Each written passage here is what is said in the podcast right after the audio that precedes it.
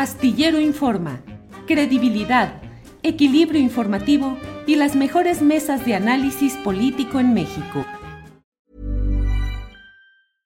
Ready to pop the question? The jewelers at BlueNile.com have got sparkle down to a science with beautiful lab-grown diamonds worthy of your most brilliant moments. Their lab grown diamonds are independently graded and guaranteed identical to natural diamonds, and they're ready to ship to your door. Go to Bluenile.com and use promo code LISTEN to get $50 off your purchase of $500 or more. That's code LISTEN at Bluenile.com for $50 off. Bluenile.com code LISTEN. I'm Sandra, and I'm just the professional your small business was looking for. But you didn't hire me because you didn't use LinkedIn jobs. LinkedIn has professionals you can't find anywhere else, including those who aren't actively looking for a new job but might be open to the perfect role, like me. In a given month, over 70% of LinkedIn users don't visit other leading job sites. So if you're not looking on LinkedIn, you'll miss out on great candidates like Sandra. Start hiring professionals like a professional. Post your free job on linkedin.com/people today. Saludo con mucho gusto a mi querido Víctor Ronquillo. ¿Cómo estás? Buenas tardes, Víctor. Hola, buenas tardes. Con mucho gusto de saludarte, Adriana, también de saludar a Francisco Cruz y al público que amablemente nos escucha. Gracias, Francisco Cruz. ¿Cómo estás? Muy buenas tardes. Adriana, ¿cómo estás? Buenas tardes, Víctor. Gusto, mira, yo lo conozco muy bien por, porque lo leo, porque lo sigo. Ahora lo conozco, este, aunque sea por, por esta nueva, por esta modalidad, pero gusto saludarte, Víctor. Gracias, hermano, gracias. Oye, sí, creo que sí. Además, creo que en pandemia nos pasó mucho eso, ¿no? Que empezamos a conocernos virtualmente, pero en persona todavía hay, incluso hay colaboradores que no conozco. Por ejemplo, Arnoldo Cuellar no lo conozco en persona. así que nos, llega a pasar así. Querido Francisco, vamos, estamos ya esperando a nuestra querida Guadalupe Correa, que en unos eh, segunditos ya va a entrar. Pero mientras tanto, empiezo contigo, Víctor Ronquillo. Estamos, ah, por aquí, creo que ya anda por acá nuestra querida Guadalupe Correa.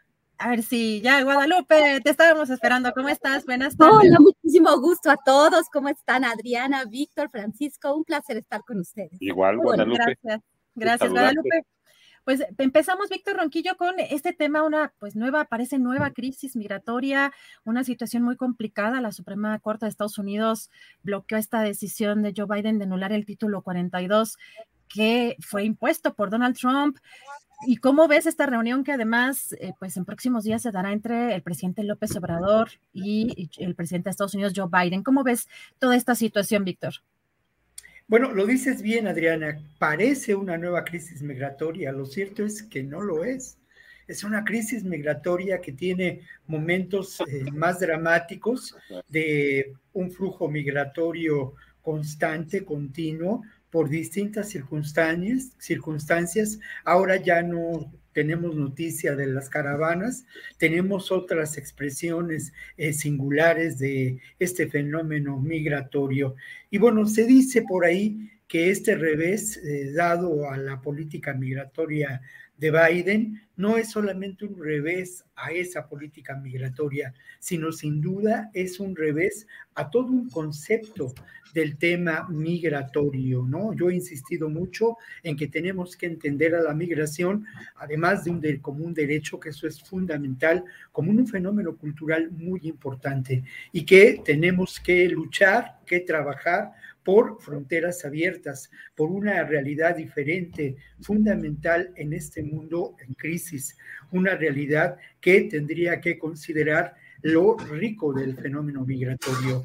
Eh, más allá de estos elementos de reflexión, yo quiero apuntar cómo lamentablemente este título 42, en su momento usado por Trump, rescatando una vieja ley de 1929, donde buscaba atender el problema de la migración asiática, ahora se retoma y no es una medida sanitaria, es una medida antimigrantes, ¿no? Es una medida de control migratorio pero como yo lo he dicho en otras ocasiones y voy a repetir porque me parece que eso es lo esencial, esto genera un enorme dolor humano. Hemos visto a miles de personas en las fronteras de México, agudizándose la crisis en, en la frontera de Ciudad Juárez de una manera dolorosa, de una manera grave.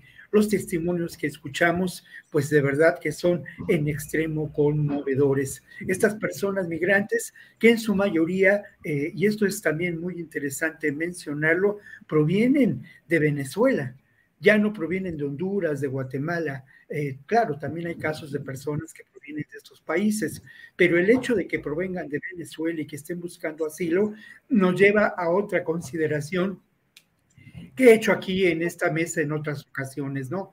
He hablado de este arreglo político conveniente para, los grandes eh, capitales, tanto de Estados Unidos como los intereses comerciales de la propia Venezuela, de eh, abastecer a Estados Unidos con petróleo vía las grandes empresas petroleras.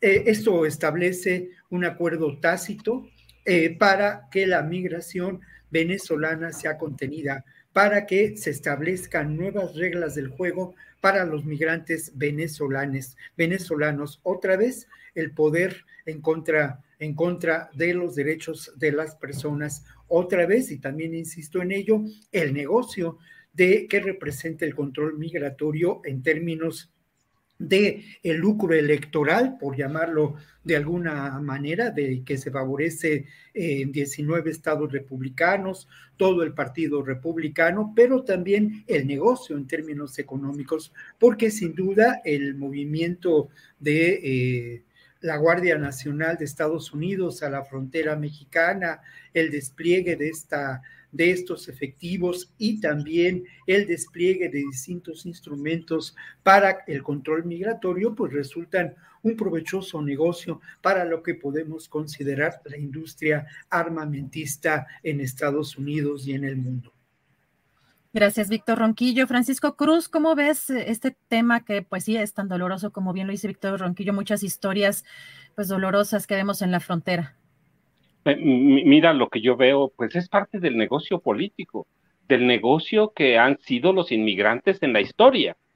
Sí, no, no, no, no solo se trata de, de, prolongar un, un, rechazo o una expulsión inmediata por motivos de salud, que ese es en realidad el título 42, ¿no? Cuando nace en marzo de, de 2020 con la pandemia.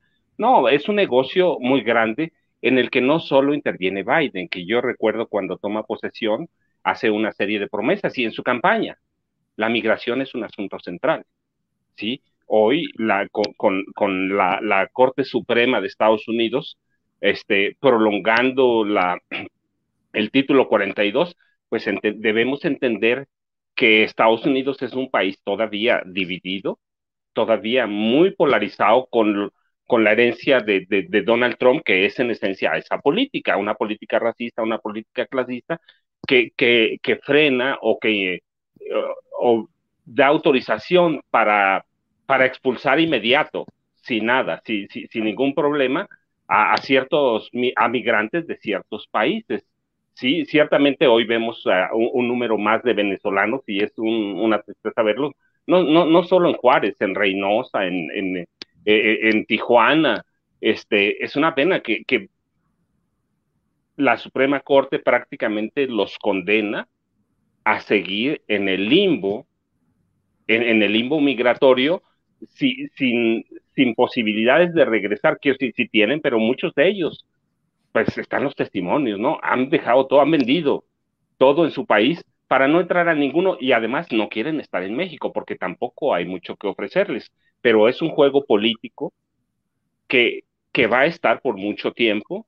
Es un juego en el que hay intereses en, pues, ¿cuántos son? 20 gobernadores, pero también el Congreso. Hoy fue la, Corte Suprema, pero en ocasiones también es el Congreso. Va, no hay una política migratoria, no hay el desarrollo aquel que prometió Biden, no hay nada. Es decir, van a seguir estando en el limbo, vamos a seguir igual este, hoy es Venezuela, pero mañana va a ser igual, otra vez Honduras, otra vez El Salvador, otra vez eh, Ecuador hay, porque he estado viendo haitianos. Entonces, es, mientras no haya una política congruente como lo, lo había prometido Biden al principio, una política de desarrollo en determinados países, ¿no? El triángulo de, de, de, de Sudamérica, que es muy peligroso, este, no peligroso por la criminalidad, es que es otra cosa, por la pobreza, va, que es lo que, lo que obliga a muchas personas, la violencia también, pero eh, este, este, mientras no haya una solución integral, mientras no haya un acuerdo de desarrollo y mientras no haya acuerdos este, para, para saber qué hacer con países como Venezuela que juegan otros intereses, pues la migración se va a seguir dando de aquí mismo, de este país, ¿no? Somos migrantes históricos. No sé, yo viví cuatro años en Chicago, cuatro años en Miami. Este, somos migrantes, sí, pero las reglas del juego han cambiado y hoy va a ser triste, es triste que veamos a, los venezolanos entrar y regresarlos inmediato. Es una política que van a mantener, que van a seguir por intereses políticos, por intereses económicos y que no, yo en realidad no le veo ninguna salida a corto plazo. Gracias, Francisco. Guadalupe Correa dice Francisco Cruz, las reglas del juego han cambiado. Pues somos eh, como migrantes un botín político. Hemos visto también, híjole, unas escenas y unas acciones impactantes por parte de Greg Abbott, el gobernador de Texas, de ir a dejar camiones de migrantes a las puertas de la residencia de Kamala Harris. Eh, no sé si la audiencia tuvo oportunidad de seguir esta información, pero ¿cómo has visto toda esta tragedia de estos últimos días que se suma también al frío extremo, estas, estas heladas históricas? Definitivamente, definitivamente, Adriana. Creo que es un tema en el cual, como dijeron mis colegas, es una cuestión meramente política electoral, pero además es una cuestión de sistema. ¿Por qué? Porque no va a haber una reforma comprensiva migratoria, porque no se van a poner de acuerdo en el Congreso, independientemente de lo que prometa un presidente demócrata. Por el otro lado, los presidentes republicanos prometen cerrar las fronteras, construir muros, están construyendo supuestamente muros con contenedores de trailers que los llevan de la frontera de Sonora, Arizona, este, a la frontera ahora a Ciudad Juárez, a Chihuahua, ¿no? Con la frontera de Texas. Es, es, un, es un juego completamente que no, no, hace sentido, pero desde el punto de vista económico, y aquí eh, difiero un poco de mis colegas, eh, de acuerdo a la investigación de campo que he podido hacer en la frontera de Sonora, Arizona, de la frontera de Brownsville con Matamoros, que tuve la oportunidad de estar en estos últimos meses y de hacer algunas entrevistas para un libro que estoy escribiendo que se, se llama, se titula tentativamente Coyotes LLC, este, Coyotes este, como de empresa de, responsabilidad limitada, este, para el público de los Estados Unidos en, en, inglés y explicar estas redes. Es bien interesante que sí, definitivamente hay personas que llegan, muchísimas personas que quieren llegar de Venezuela, pero también personas que vienen de Colombia, personas que vienen de Rusia, de Haití, de Cuba, de todas partes del mundo. Lo más interesante, y este es un reportaje que hace un par de semanas publicó la prensa asociada, el reportero Elliot Spagat, con el que tuve pues, la oportunidad de conversar eh, con, esta, con relación a su artículo, pero todo está en el artículo, con relación a esta, este título 42 tiene excepciones y la, hay personas que se están, eh, que están pudiendo que sus casos eh, continúen, las personas que sí pueden pedir asilo, porque no es que la frontera esté completamente cerrada, es un gran negocio para muchas personas, y esto es muy importante entenderlo. ¿Por qué siguen llegando personas de, de todos lados del mundo, de Ecuador, de Colombia, de la India, de Pakistán, de Rusia, de Bangladesh, de todas partes del mundo? Porque hay una red hay una red que permite la entrada de personas porque es una sociedad que requiere eh, la mano de obra barata, la mano de obra barata de todas partes del mundo. Bastantes de esas personas, como los rusos, llegan a México por avión y llegan a Tijuana por avión también. Y ellos son los que, de acuerdo a este reportaje, están eh, pudiendo llegar a lo que es este, pedir asilo y poder entrar bajo las excepciones a título 42, lo cual nos sorprende. Son las personas que tienen más recursos, que tienen más redes, porque en el estado de California hay bastantes redes de, rusos. Ahora están pasando también por la frontera oeste, por la frontera este, por, por, por la parte de Brownsville. Eh, también tengo reportes sobre esto pude ver que los flujos de migración están cambiando. Otra cuestión muy importante que vamos a empezar a hablar de ella en los próximos meses, aunque ahorita no hemos hablado, es la bestia del Pacífico. ¿Qué es la bestia del Pacífico? O el tren que pasa por Caborca, que pasa por el Pacífico, antes pasaba por el Golfo, hubo todo lo que se refiere al, al, al plan Frontera Sur, los trenes este, cambian de forma, van más rápido, hay toda una regulación a partir de la crisis de los menores migrantes no acompañados y todas las redadas que existían, que obviamente también representaban para las autoridades fronterizas, para el Instituto Nacional de Migración réditos. ¿Por qué? Porque también los robaban, porque les pedían eh, dinero para poder dejarlos pasar, que ha sido un botín para las autoridades mexicanas, para las autoridades estadounidenses. Y el tema también de quién está facilitando estos grupos que sí pueden pedir asilo bajo el título 42 que se mantiene.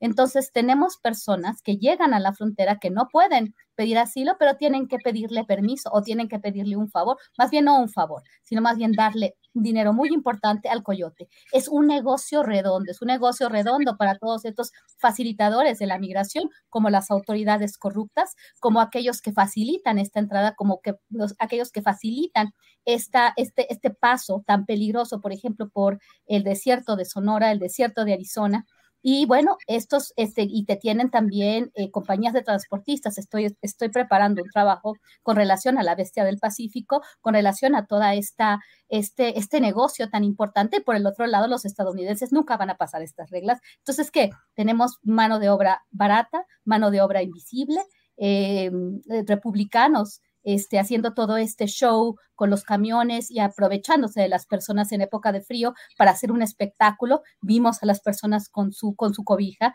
y las personas necesitan trabajo, podrían pagar fácilmente una visa temporal para no estar en estas condiciones, pero que le tienen que pagar cantidades muy importantes a los coyotes y pagárselas antes y después cuando llegan porque las porque las este, las cuotas a, los migrantes pueden, pueden variar desde los 6 mil, 7 mil dólares hasta los 20 mil dólares que, se ha visto. Entonces, bueno, es todo un negocio y quién se beneficia, el gran capital y obviamente los empleadores que tienen mano de obra barata, mano de obra invisible y este sistema les conviene a ellos y a los políticos de los dos partidos, los demócratas y los republicanos. Gracias, Guadalupe Correa. Pues no sé si alguien quiere eh, anotar algún comentario más. Eh, Víctor. Sí, claro que sí. Claro que sí. Eh, primero Víctor y vamos después con Francisco. Sí, no, sin duda, sin duda. Hay toda una economía del delito que se, que se desprende de la migración. Mira, en lugares como Caborca o como San Luis Río Colorado o en, pueblos cercanos a esta frontera hay todo, todo una economía, pueblos que viven de la migración, eh, entre comillas, ilegal. ¿No? Esto es, muy importante y es un gran apunte de, de, Guadalupe Correa, ¿no? Lo otro que en lo que yo comparto plenamente es que al final de cuentas se trata de un negocio. La dorada California no sería tan dorada sin la mano de obra barata de los migrantes. Esto es eh, muy importante, es algo que hay que señalarlo. Y desde eh, mediados del siglo pasado, se, se, llevó a cabo, digamos, desde mediados del siglo pasado, desde, la década de los años 50, pues la migración resulta un elemento central en la construcción de la economía de California. Hoy en día en los servicios, eh, tiene que ver enormemente con la construcción y eh, sin lugar a dudas, lo que es muy importante, y es ahí donde me parece que tenemos que ahondar, es en qué alternativas pueden existir para abatir este negocio, qué estrategias de desarrollo común lo decía López Obrador hoy en la mañana en la conferencia, ¿no? Este es un problema mundial y como tal debe ser atacado, como tal debe ser ponderado. Se tiene que eh, valorar una acción internacional para establecer nuevas reglas del juego. Como siempre lo digo, ¿a quién conviene que estas reglas del juego nuevas eh, que implementen eh, posibilidades de trabajo temporal, de migraciones temporales, de desarrollo compartido en nuestros países. ¿A quién no conviene esta realidad? Pues sin duda a quienes se benefician de esa economía del delito ligada a la migración ilegal y por otra parte, como lo decía Guadalupe Correa, a los empleadores. ¿Cuánto es el, salario mínimo por hora en dólares en este momento en Estados Unidos? ¿Y cuánto es lo que se paga a un jornalero migrante? Es decir, hay una desproporción enorme y me parece, volviendo a uno de los temas que, que habíamos dejado pendientes, que este tiene que ser, como lo ha sido a lo largo también de décadas, uno de los temas centrales de las discusiones, de las reflexiones que se llevarán a cabo la próxima semana o en dos semanas en México, Biden, Estados, en, en México entre Biden, Trudeau y, y, Andrés Manuel López Obrador. El tema migratorio es un tema central. Lamentablemente parecen en receso, parecen en estado de hibernación las políticas que se implementaron al inicio del gobierno de Joe, de Joe Biden, ¿no? ¿Qué ha pasado con este impulso, con esta inversión económica importante que anunció Kamala Harris para países como Guatemala, como Honduras? ¿Qué ha ocurrido? No sabemos. Eh, lo único que sabemos es que al final de cuentas, en esta realidad de la geopolítica de hoy, a Estados Unidos le conviene el petróleo que en este momento está llegando a el, petróleo venezolano que está llegando a Estados Unidos en época de la guerra de Rusia contra eh, eh, eh, en Europa, ¿no? Esto es parte de la, de la realidad. Gracias, Víctor. Ahora sí, perdóname, Francisco Cruz, adelante. No, no te, no, no te preocupes. No, mira, sí, hay una migración que es gran parte del negocio migratorio, gran parte de lo que forma el crimen organizado, que es histórico. Hay pueblos enteros, por ejemplo, del Estado de México, que, viven en Austin. Hay comunidades, no, no, no solo es California, Chicago, ¿sí? hay una economía, hay una economía de la migración indocumentada que favorece a, grupos criminales, que favorece a políticos y que favorece claramente a, Estados Unidos, ¿sí? Porque tienen mano de obra barata, ¿no? Sí, es claro, pero hay otro, hay, hay, otra migración, que es esta nueva que está estacionada en los refugios, que está estacionada en las calles de Reynosa, de, Tijuana, de Ciudad Juárez, esa migración que no pertenece a la otra élite que tiene los seis mil dólares para pagar y que sirve como parte de un juego político, que sirve como parte eh, para, para usarlos, Biden los usó al principio, claramente, Hoy hay otro juego, hay otro, otras expectativas y, ya hay un grupo de gobernadores que se oponen a ellos. E, esos grupos son los que están en el limbo. Los otros tienes tu razón, pues hay excepciones. Los ucranianos, eh, a pesar de todo, entran también.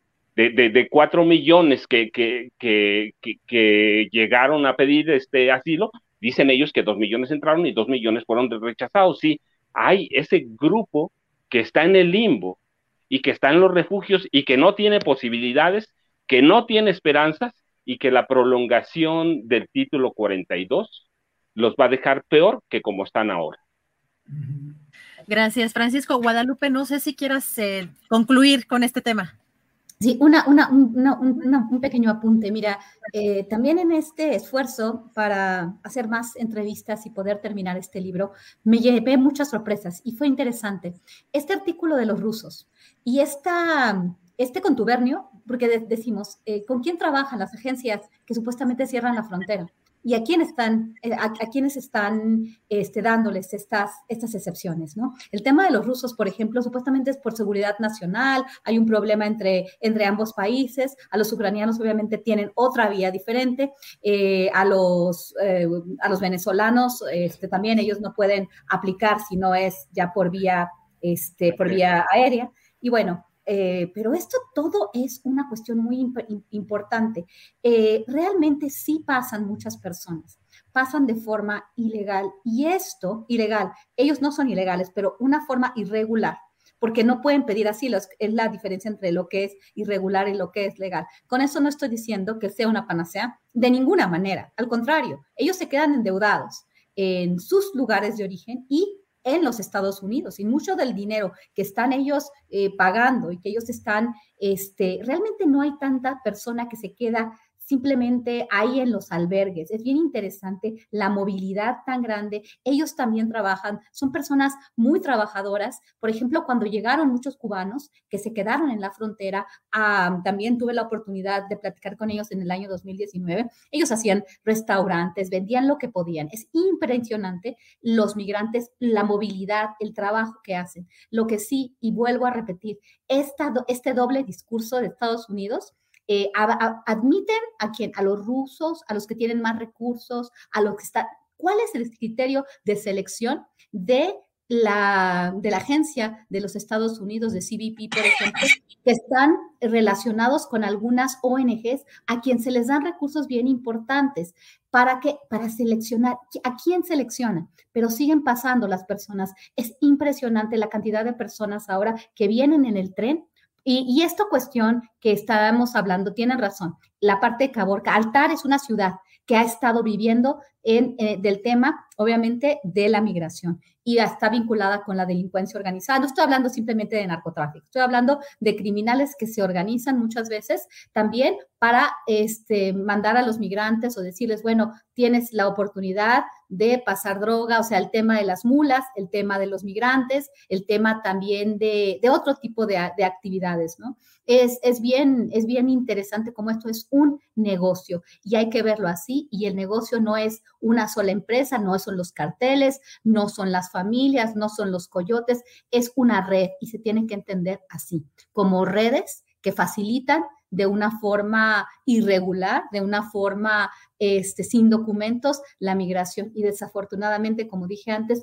yo no veo un camino como el que tiene que suceder para que no se beneficien estos grupos de criminales o estos grupos de personas que están haciendo algo ilegal o estas autoridades, eh, y no solamente en Estados Unidos, en México, sino muchos de estas personas que que toman su camino desde países como Chile, que tienen que estarle pagando a las autoridades y a los coyotes de cada uno de los países. Hay que entender mucho mejor cómo operan estas redes, pero pareciera ser que dejar hacer, dejar pasar, que los flujos lleguen y que sigamos el, con la explotación y que los migrantes no tengan la posibilidad de mantenerse de forma legal, de que se les reconozca su, su antigüedad, de que se les den este, los beneficios a los que deberían estar este, por, por, por, por antigüedad, por trabajo, a los que ellos podrían acceder. En cambio, se genera el ICE, la agencia que se dedica a deportar ya a los migrantes de dentro y se les deporta ya cuando ya no son productivos para la sociedad. Es una gran tragedia humana que habría que entender no solamente de los que vienen, sino de los que se quedan en los Estados Unidos y a los que regresan. Y muchos de ellos terminan ya este, sin, sin la posibilidad de tener un retiro, una pensión, y muchas veces ni siquiera tienen familia, algunos de ellos este, terminan en los picaderos en, Tijuana. No, no digo que, que, sea todos, porque muchos de ellos han podido hacer una vida, casarse, darles una mejor vida a sus hijos, pero también algunos que buscaban un sueño, ese sueño se convierte en pesadilla y se quedan deportados tratando de, de, hacerlo ya más grandes, ya con algunos de ellos adquiriendo un vicio. Y sí es un tema muy, muy, muy complejo, ¿no? Este, que se tiene que segmentar y que se tiene que entender de distintas maneras. Gracias, Guadalupe Correa. Si les parece, em, vamos con el tema de la Suprema Corte de Justicia de la Nación en México. El próximo lunes se elegirá a nuevo presidente de la Suprema Corte de Justicia y hay una polémica en medio del plagio también, por supuesto, que del que ha sido señalada Yasmín Esquivel y quien pues también es señalada como cercana al presidente Andrés Manuel López Obrador. Víctor Ronquillo, ¿cómo ves este tema? Bueno, lo primero que hay que decir es que sin duda es de enorme relevancia eh, quien sea considerado el ministro de la Suprema Corte presidente, ¿no? Y es de enorme relevancia porque al final de cuentas, cuando hablamos de la justicia, hablamos también de la politización o, la poli, o el uso político de la justicia. Y ahí tenemos que hablar de eh, eh, el lawfare, del golpe blando, ¿no? Y cómo es un instrumento fundamental para generar tensión política, irritación social bajo un supuesto orden, Estado de Derecho.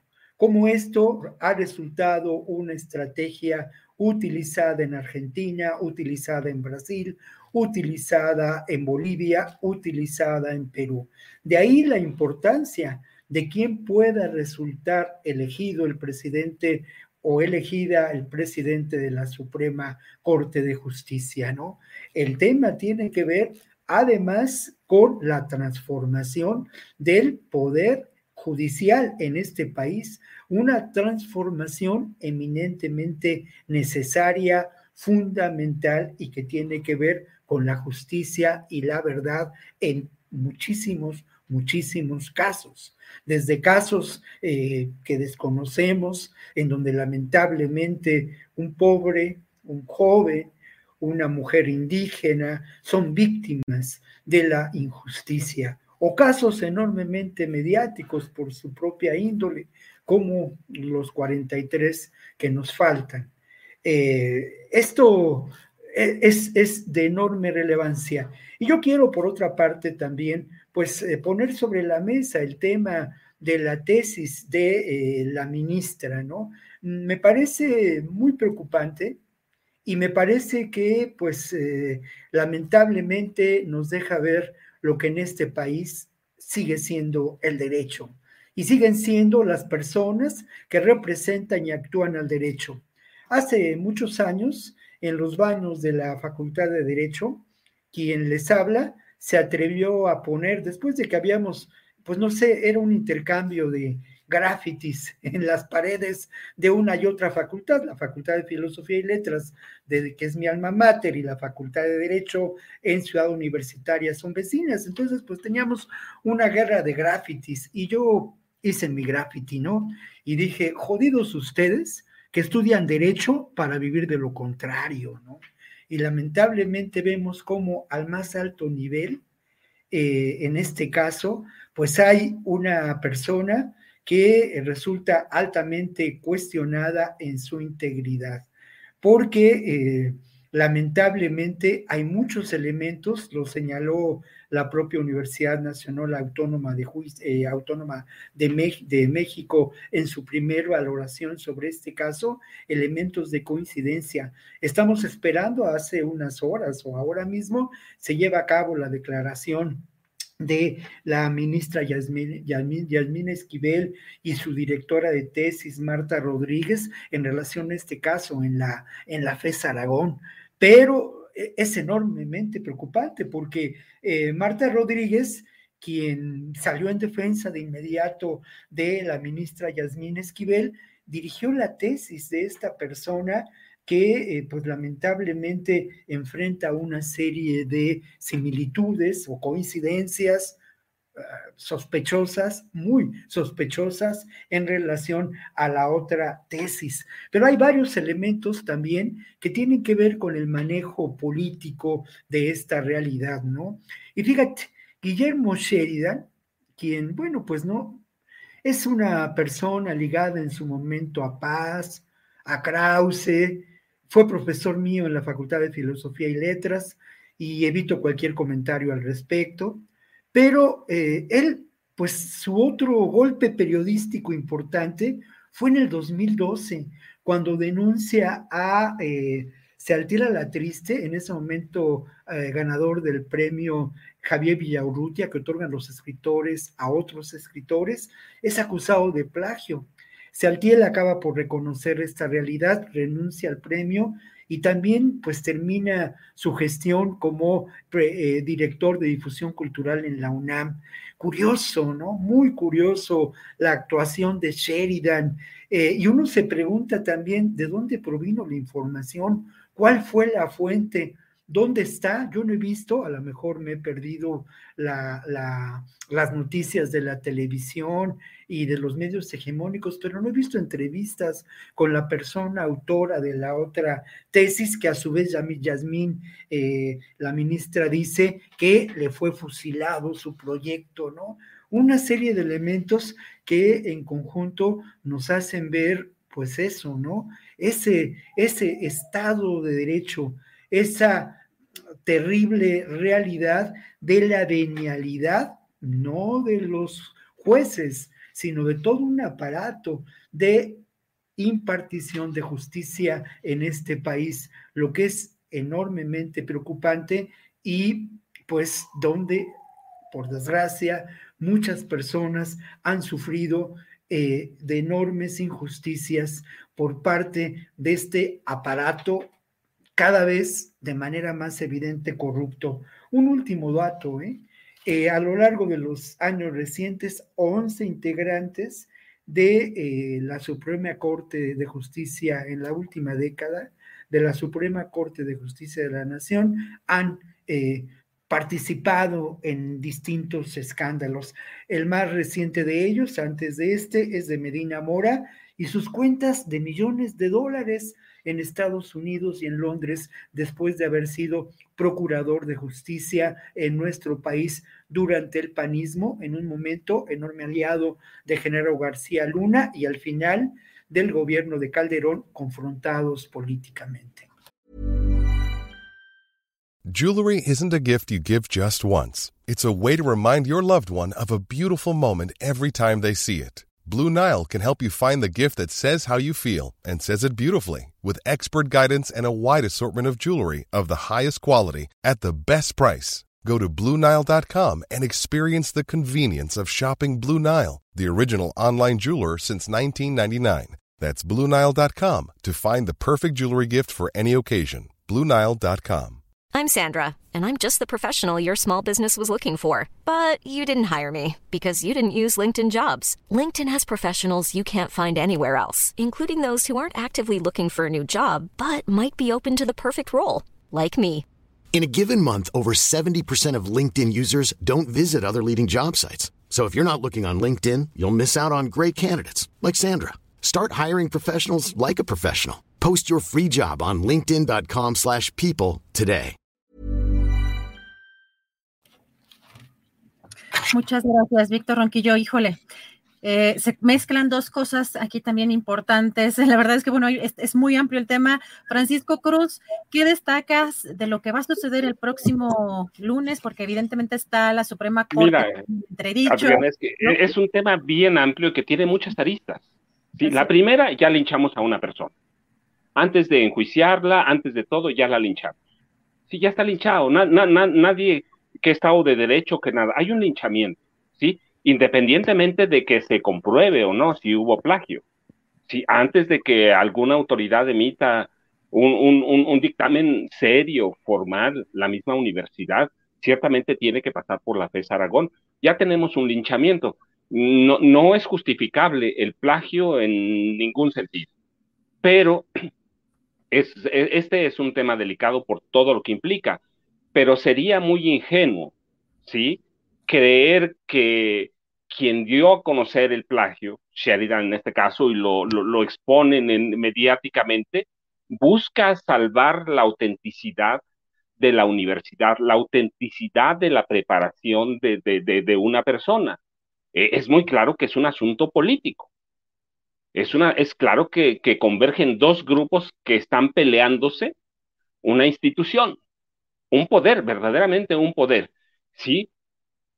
Eh, eh, entonces, si hubiera, si hubiera una, un deseo claro de limpiar la universidad, se, se daría de otra forma. ¿sí? Pero esto pone en entredicho a la universidad, no solo a ella, sino la forma de preparación.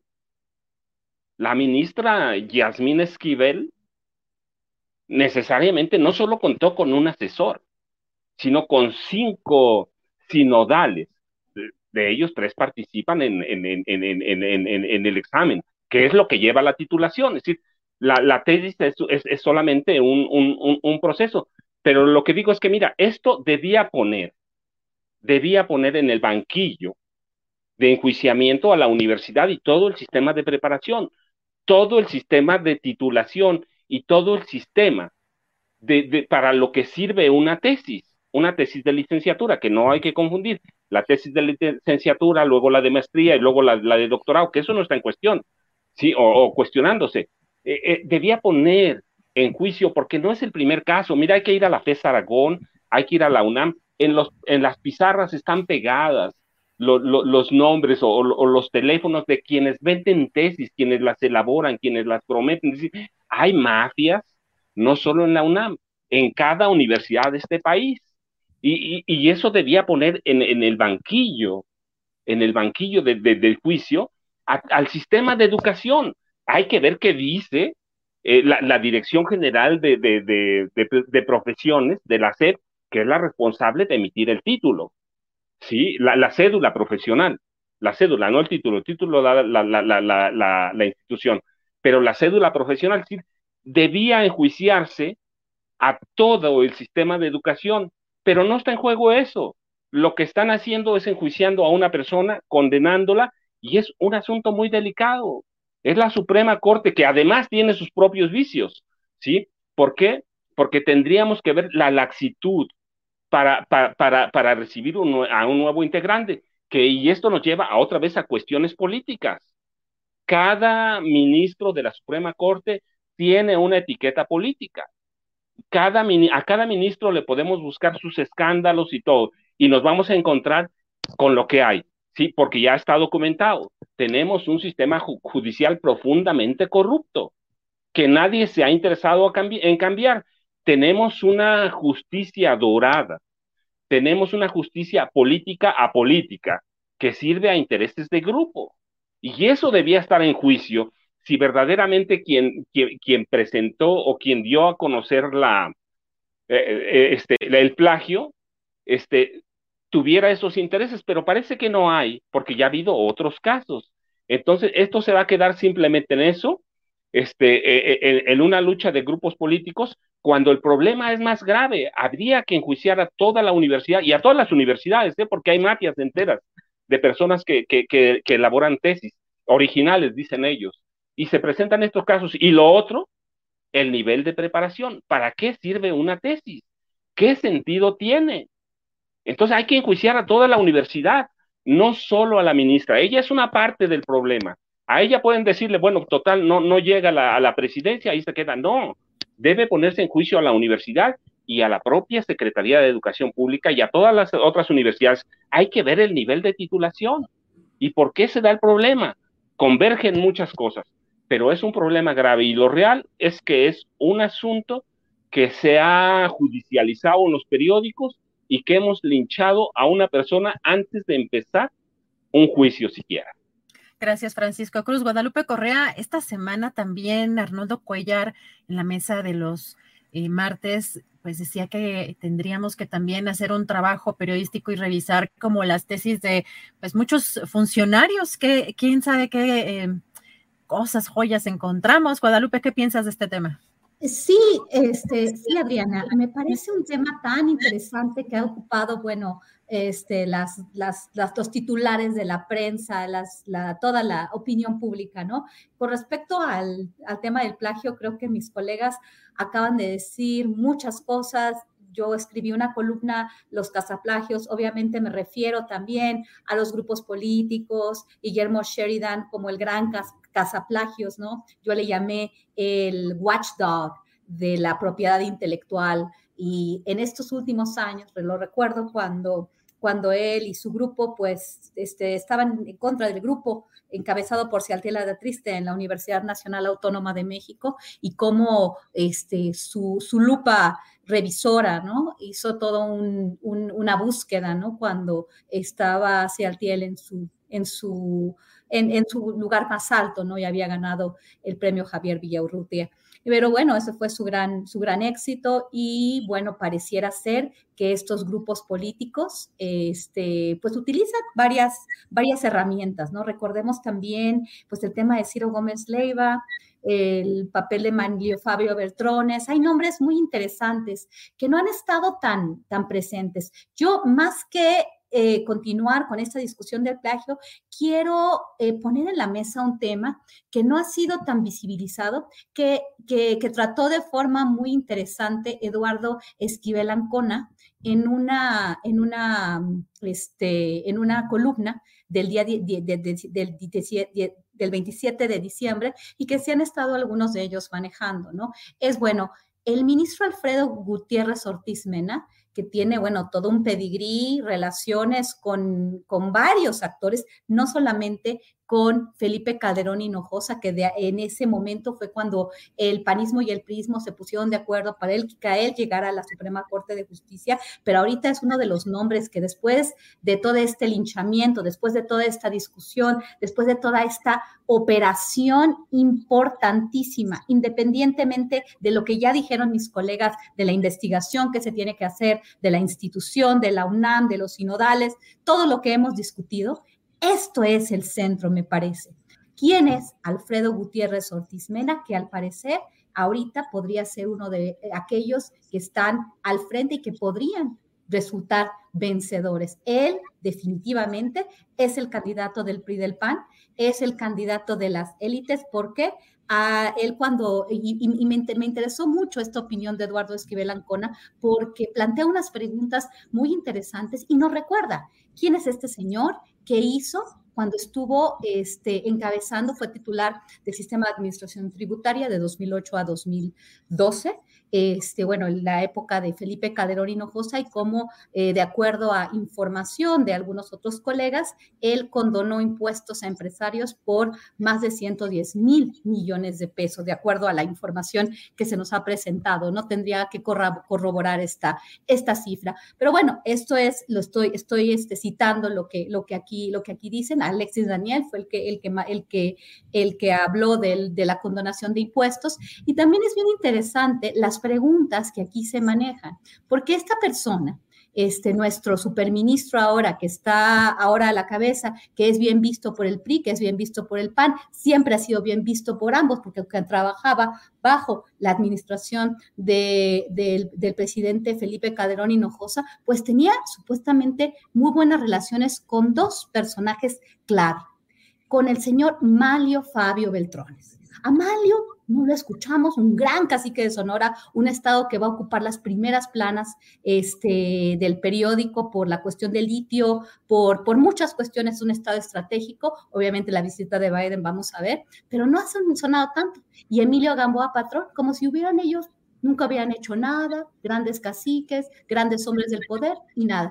Ahorita con lo de Ciro Gómez Leiva nos, nos damos más cuenta de, de la existencia del señor Malio Fabio, que pareciera ser que está sigue siendo una persona de gran poder, que está vinculado obviamente a la oposición política. Y bueno, decían, de acuerdo a esta columna, este, hace una pregunta muy interesante, ¿qué tan cierto es la queja de José Antonio Mir cuando fue secretario de Hacienda en el gobierno de Felipe Calderón, de que este señor Gutiérrez eh, Ortiz Mena le hacía más caso a Manlio y a, Emilio Fabio Beltrones y Emilio Gamboa Patrón a su jefe inmediato superior. Aquí se ve eh, la vinculación tan importante que supuestamente tiene al PRI de Emilio Fabio Beltrones y Emilio Gamboa, o si está más bien vinculado a los grupos panistas, pero ahorita son lo mismo, ¿no? Va por México pudo, este, que, pudo, pudo concentrar la oposición en un solo grupo político. Entonces, este señor eh, Gutiérrez Ortiz Mena, de, pronto se vuelve el amigo de la 4T. Lo recuerdo bien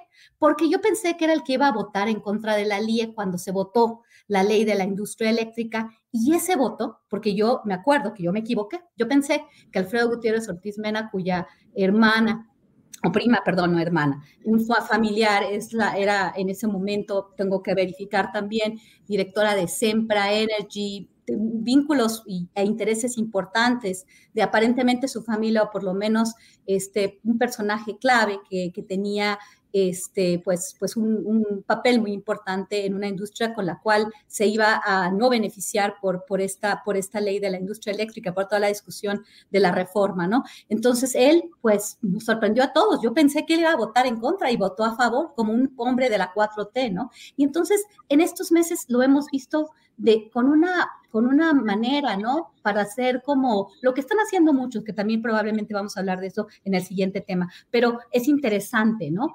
¿Quién, quién se está catapultando? ¿Quién va a ser el hombre? ¿Y qué va a ser el hombre si es que llega a ser el presidente de la Suprema Corte de Justicia? ¿A quién va a atender? Porque esa votación, porque este, estas últimas eh, relaciones aparentemente cercanas a la 4T, pero ese señor es muy cercano al PRI y al PAN y más a dos hombres que aparentemente son fantasmas y nunca hicieron nada. Hombres que tienen muchos cadáveres en el en el, en el ropero, tienen muchos cadáveres por ahí, que es el señor Manlio Fabio, Manlio Fabio y Emilio Gamboa Patrón. Sería muy bueno que habláramos de ellos, que habláramos de su trayectoria en, en, en, ocasiones posteriores.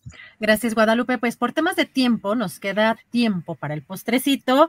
El postrecito que puede ser hablar, seguir hablando de este tema de la Suprema Corte de Justicia de la Nación, también el siguiente tema que pues vemos que eh, el exgobernador Cabeza Vaca tiene pues aún tentáculos en, por supuesto que en Tamaulipas y ahora pues uno de los temas que habíamos propuesto también que el cuñado eh, ahora es candidato de Morena por la senaduría de Tamaulipas, que también ya lo hemos platicado aquí con Marta Olivia López, o el postrecito que quieras, Víctor Ronquillo.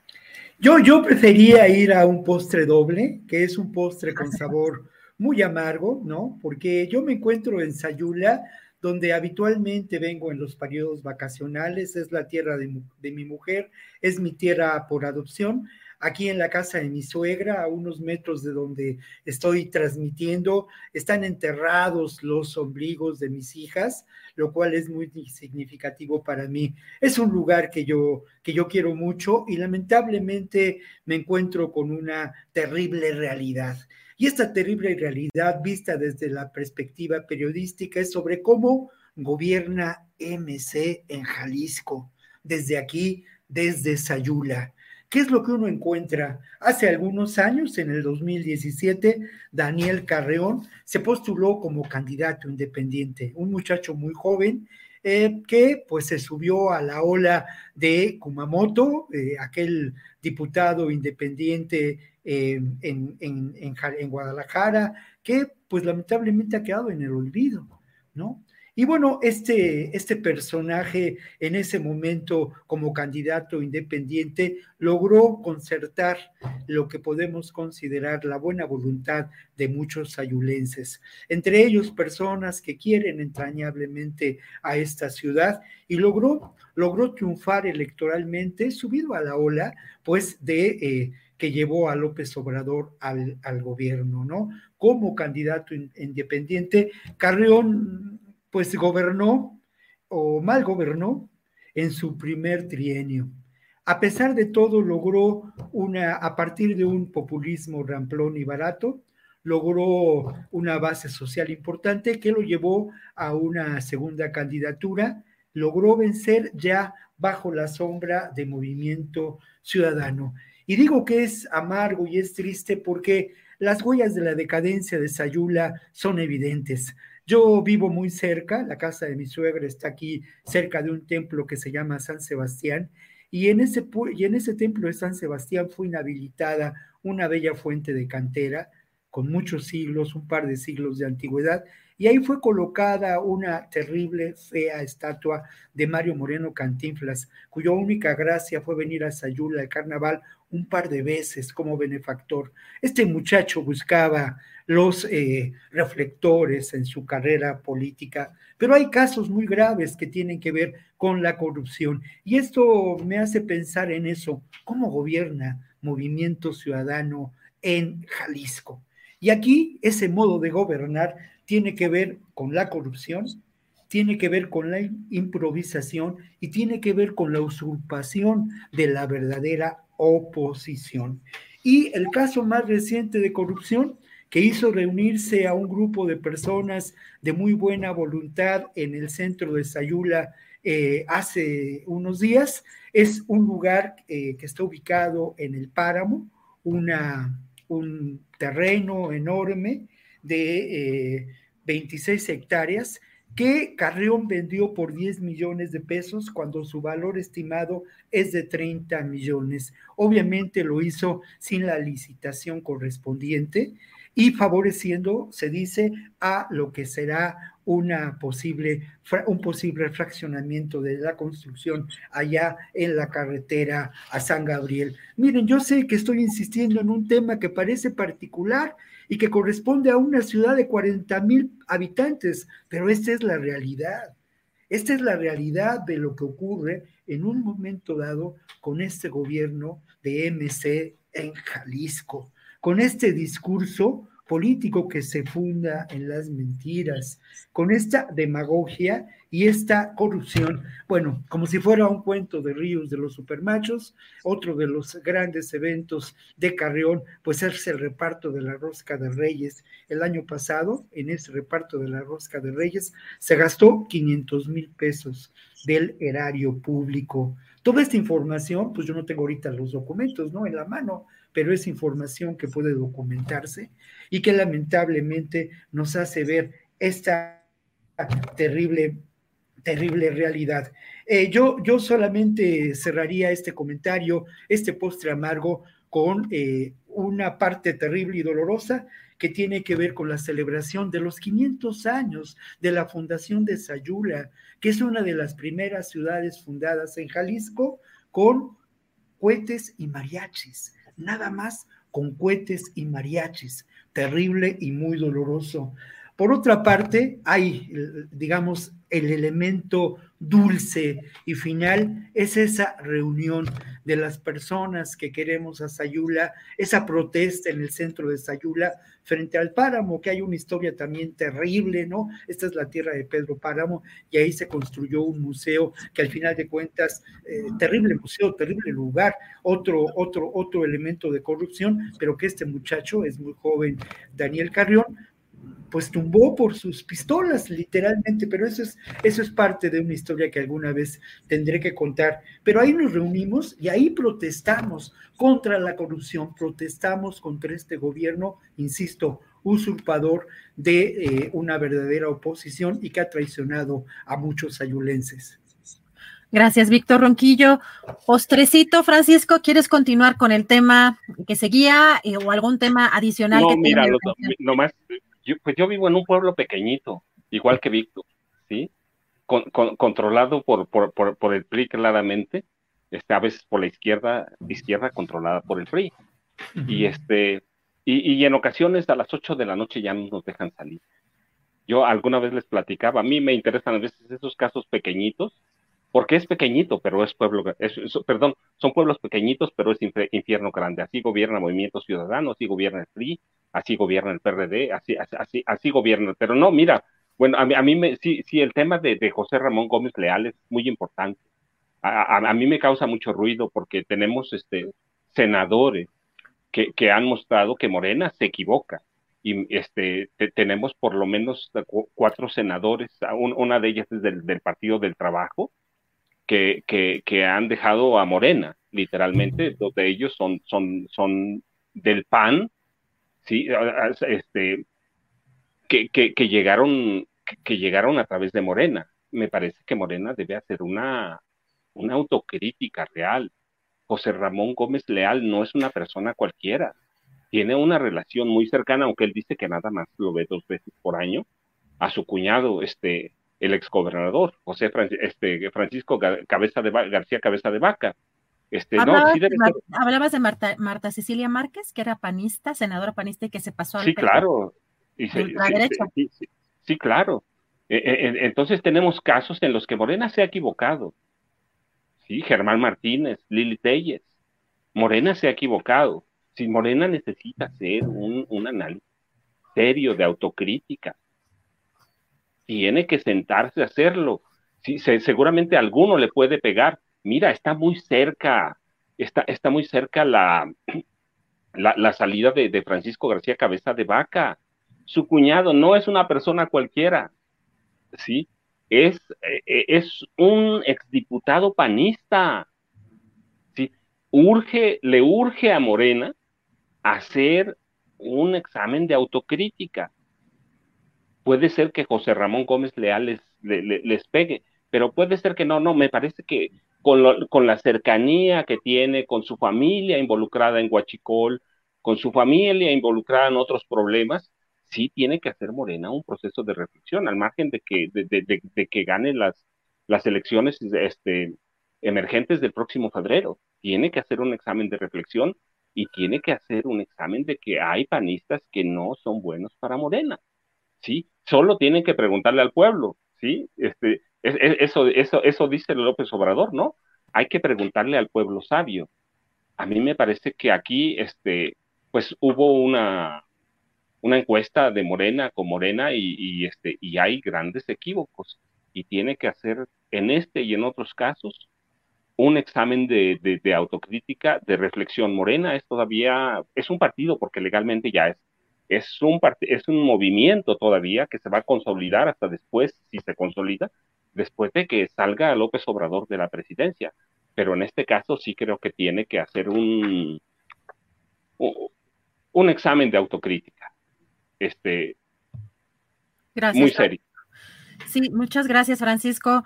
Pues sí, este es lo que hemos estado viendo en estas incorporaciones de pronto que no, no le encontramos mucho, mucho sentido. Guadalupe Correa, el postrecito dulce amargo del que quieras. A mí me encantan los postres amargos, siempre me encantan y quiero seguir con lo de Francisco Cruz porque estoy completamente de acuerdo de la, importancia este, del tema de José Ramón Gómez Leal quién fue su padre. Eh, para prepararme para esta, para esta mesa, pues estuve escuchando, estuve platicando con varias personas. También acabo de regresar de Tamaulipas, de, la ciudad de Matamoros, donde tengo bastantes amigos, ¿no? Lo que acaba de decir, este, eh, lo que acaba de decir mi, gran colega en este momento, creo que, creo que es importantísimo. Eh, José Ramón Gómez Leal, una persona que empezó en el PAN, que su hermana es la, la, esposa de Francisco Javier García Cabeza de Vaca. Está el PAN contra el PAN, pareciera ser una guerra de cuñados, como bien dice Marta Olivia López. También una de las formas en las cuales quise prepararme fue escuchando las participaciones de Marta Olivia, una de ellas contigo, donde nos explicaba este superdelegado del bienestar, cómo había operado este, este, este grupo, cómo había operado su propia campaña, su propia imagen, más allá del presidente. Era él el que podía distribuir recursos para sus redes sociales. Y lo que dice Marta Olivia no es solamente lo dice ella, lo dicen muchas personas con las que pude platicar. Yo tengo muchísimas amistades porque yo vivía en Brownsville. Yo hice muchísimos amigos en Tamaulipas, quiero mucho a los tamaulipecos. Y bueno, esto que está sucediendo a, muchos de ellos también, y esto es una cuestión que se, que se dice en el Estado, ¿no? Les llama mucho la atención que se haya elegido al JR. También, obviamente, se entiende, y esto también se dice, ¿no? Estas, eh, que podría haber un pacto aquí, el tema de las aduanas, el tema del huachicol, al padre eh, José Ramón Gómez Reséndez, si bien em, eh, recuerdo su, apellido materno, el padre de José Ramón Gómez Leal, que cada vez que se le menciona relacionado a la cuestión del huachicol como tal y el huachicol fiscal, este, se dice, no, pero él no, él era, el, era el, el delegado del bienestar. Sí, estuvo del 2018 a 2021. Pero ¿qué pasó antes? Él estaba, era un panista, él tiene fotos con, como bien lo dice este Marta Olivia López, ¿no? Con, eh, con personajes muy importantes del PAN, con Krill, con Margarita Zavala, con el señor Madero. Él está, pues, obviamente relacionado, dice él, no, pues yo solamente veo a mi, a mi cuñado dos veces por año, pero, pero ¿de qué se va a tratar? O sea, ¿qué y por qué?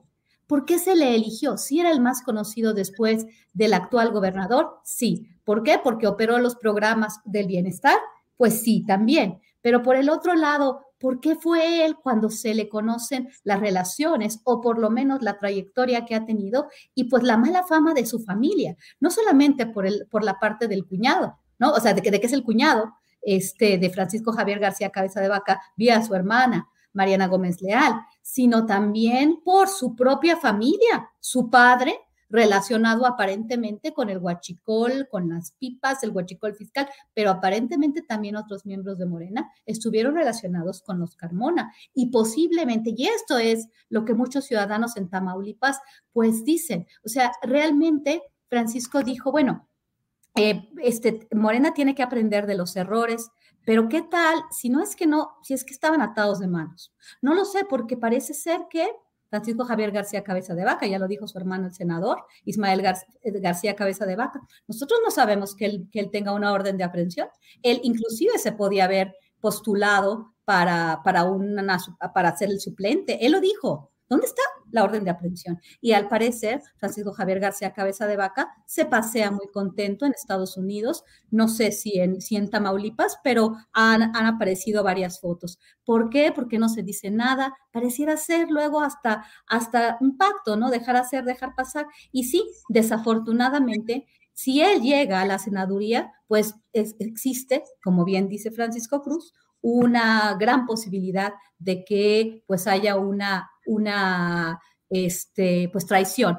Como también, ya para terminar, en el caso de, de Alfredo Gutiérrez Ortiz Mena, que primero muy buena, cercanito a la 4T, voto por la LIE, y bueno, al momento en que yo soy el presidente de la Corte, y ahí sí fue la operación más fina que se ha hecho esta cuestión del plagio de la tesis sí, no, pero los tiempos, los grupos políticos, es una cuestión de poder. No se minimiza un plagio, no se minimiza una posibilidad de que esto ya era un modus operandi dentro de la universidad, pero el tiempo político y este, quién está eh, enfocado, quién está encaminado, quién podría encaminarse a ser el presidente de la Suprema Corte, pues representaría intereses empresariales, intereses muy, muy poderosos. En este sentido, pues también el estado de Tamaulipas, al parecer, sigue bajo la influencia, bajo este, bajo el cobijo ¿no? de una familia política, de la familia de Javier García Cabeza de Vaca, el PAN, y bueno, con lo que sabemos, el Estado endeudado, la violencia, pues tremendo, ¿no? Pobres, pobres tamaulipecos, un estado que ha sufrido demasiado y que parece seguir sufriendo con este tipo de personajes como el JR de, tan buena familia, tan buena familia, muy rica, pues sí, pero tan buena familia ah, que ha sido señalada y bueno, que también la hermana pues es, es, es la esposa, es la, es este, pues sí, la, la, es, este, pues cercana, ¿no? Demasiado cercana a Francisco Javier García, cabeza de Guadalupe, parecería que además sería una especie de, eh, de, eh, conclusión, digamos, o de eh, confirmación de una impunidad en el caso del exgobernador, ¿no? por parte de, Absolutamente. Absolutamente, pero mira, yo le, hago un apunte, a, aportación a Guadalupe para, para, para, que más o menos vea los apellidos, y me voy por apellidos nada más. Ortiz Mena, cuando en 1987 este, eh, eh, eh, el presidente Miguel de la Madrid nombra candidato a Carlos Salinas de Gortari, le agradeció a dos, fue a ver a dos personas, al primero a su papá claramente, ¿sí? Y decirle, nos tardamos 23 años, pero llegamos. Pero el segundo fue, fue a su tío, Antonio Ortiz Mena, ¿sí? Y hay que ver que está muy relacionado, y ahí viene la relación con Mandy. Así que Carlos Salinas de Gortari fue a ver a su tío Antonio Ortiz Mena y decirle, nos tardamos 23 años, pero llegamos, tío. Híjoles, híjoles, no. Para cerrar, Francisco. Fue un apunte nada más. Gracias, Francisco. ¿Alguien más quiere terminar? Eh, ¿Algún comentario breve o algo? Eh, pues agradeciéndoles, híjole, de verdad que eh, qué rica mesa, mucha información, un análisis espectacular, de verdad, muchísimas gracias pues ya cerramos este año, eh, sobre todo en esta mesa de seguridad que ha sido muy intensa este año, muchos temas muy importantes. Les agradezco mucho la posibilidad de, de, moderar aquí esta mesa con ustedes. Les mando un fuerte abrazo. Víctor Ronquillo, feliz año, un fuerte abrazo. Un abrazo para todos, un abrazo para ti, para Lupita, para Francisco, para Julio y para el buen eh, Ravelo, que en alguna parte del mundo estará por ahí. Y eso, y obviamente también una, un abrazo para, para eh, las personas que amablemente nos han escuchado a lo largo de este año. Yo muy contento de estar aquí, de trabajar con ustedes. Es un, momento muy grato en los jueves a las dos de la tarde que me toca vivir y compartir con ustedes. Gracias, Víctor Ronquillo. Francisco Cruz, participante de muchísimas mesas aquí en este espacio. Muchísimas gracias. Feliz año, Francisco Cruz. No, yo también un abrazo para, para, los tres, va para Víctor, que hoy tengo placer de conocerlo, para Guadalupe, Adriana, igual pásenla bien, a los que no están también pásenla muy bien este, yo me tengo que regresar hoy a mi pueblo. Este, me, me, me, me, gusta venir acá, pero este, yo les confieso, allá en mi pueblo yo les he dicho, no tengo internet. así que tengo que viajar para, para participar en las mesas, pero me gusta porque me saca de eso. Me gusta porque me saca hacer... Este, gracias, Francisco. No, no, no, no, me gusta tener internet, ya me acostumbré así, pero les mando un abrazo y esperemos que, este, que nos vaya bien a todos. y a este país y a todos los demás, ¿cierto? Así es, Francisco Cruz, muchas gracias. Y por ese honor de que vas a donde hay internet para estar en estas mesas, de verdad, qué honor, muchísimas gracias. Guadalupe Correa, feliz año, un fuerte abrazo y nos vemos ahora sí que próximo año.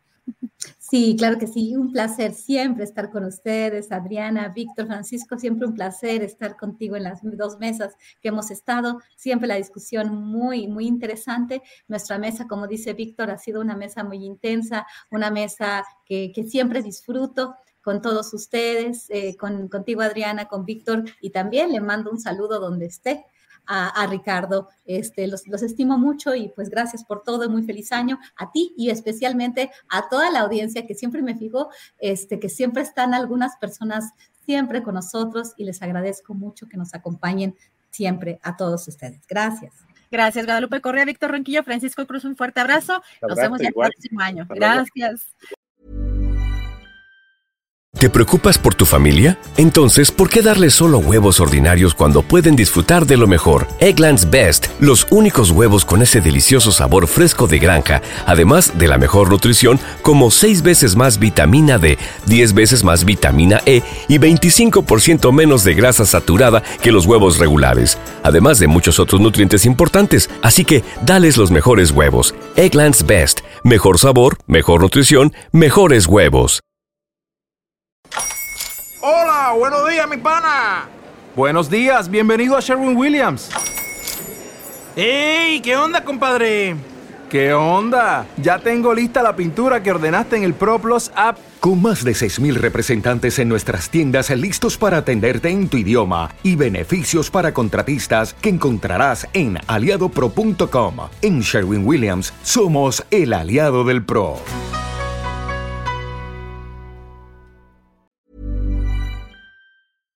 Para que te enteres del próximo noticiero, suscríbete y dale follow en Apple, Spotify, Amazon Music, Google o donde sea que escuches podcast. Te invitamos a visitar nuestra página julioastillero.com.